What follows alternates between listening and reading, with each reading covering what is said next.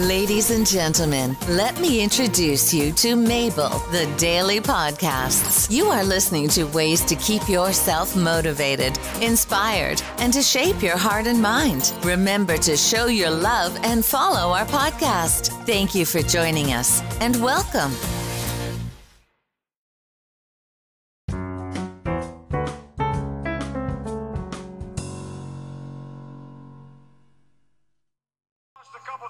Myself, but now let's give each other a chance.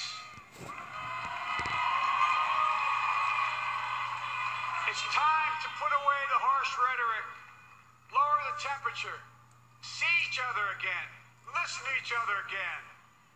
And to make progress, we have to stop treating our opponents as our enemies. They are not our enemies, they are Americans. They're Americans. Tells us to everything there is a season, a time to build, a time to reap, and a time to sow, and a time to heal. This is the time to heal in America.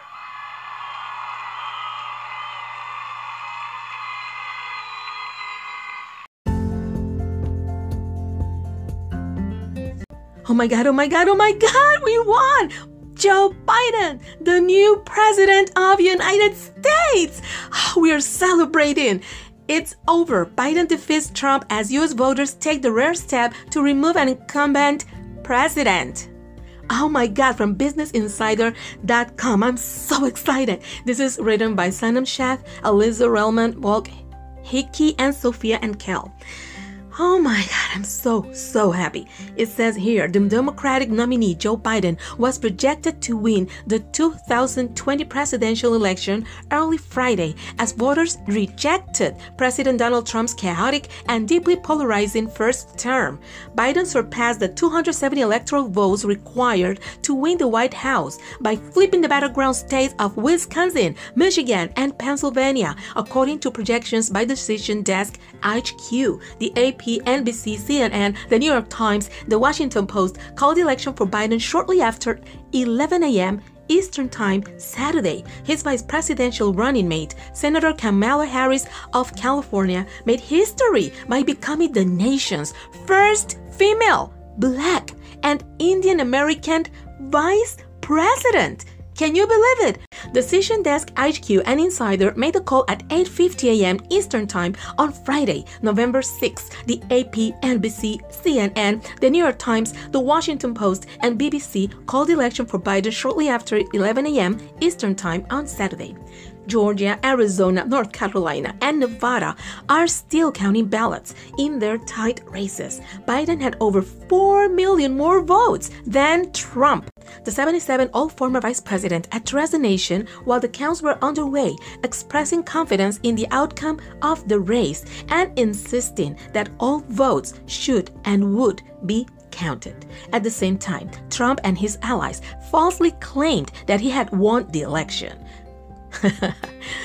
well, you should have you should have done that. Biden had over 4 million more votes than Trump as of early Saturday, a lead that's likely to grow as states finalize their results in the coming days and weeks. In a speech on Friday evening at his campaign HQ in Wilmington, Delaware, Biden did not declare victory but said he was confident in winning once more votes had been tallied. With Biden's victory, Trump becomes the 13th president to lose re-election and just the fourth to do so since the end of World War II. Biden had led Trump in national and state polling for months and Though he ultimately won the race, polls in critical states significantly overstated his lead. Biden's win came after two full days of ballot counting, which was delayed in many states because of a surge in mail in voting during the coronavirus pandemic. While the candidate has a legal right to request a recount, Trump does not have the authority to unilaterally demand that legally cast ballots be discounted. The Trump campaign filed lawsuits in Michigan, Georgia, and Pennsylvania in an effort to halt the state's vote counts, and it called for a recount in Wisconsin. Biden election is a rebuke of Trump's presidency, which for the past nine months has been marred by the administration's response to a coronavirus pandemic that has killed more than 230,000 Americans and resulted in an economic crisis. Biden's win also happened against the backdrop of Trump's attacks on the integrity of the election process, none of which had been supported by evidence or empirical data.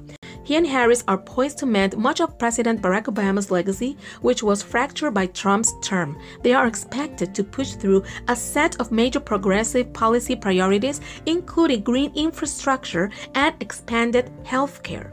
Biden ran as an elder statesman with moderate politics who could stabilize a country reeling from several crises and rebuild the United States relationships with foreign allies. Despite facing a crowded and diverse field of competitors, Biden dominated the Democratic primary, bowed by crucial support from black voters. Most of Biden's primary opponents, including Senator Bernie Sanders and Elizabeth Warren, poured significant energy into supporting Biden's bid, and some are expected to become part of his cabinet and administration. I am so glad Biden is our new president. I am so happy. Congratulations to Biden supporters, and I hope from now on we can see a new light. Hope has been reborn. Until next time.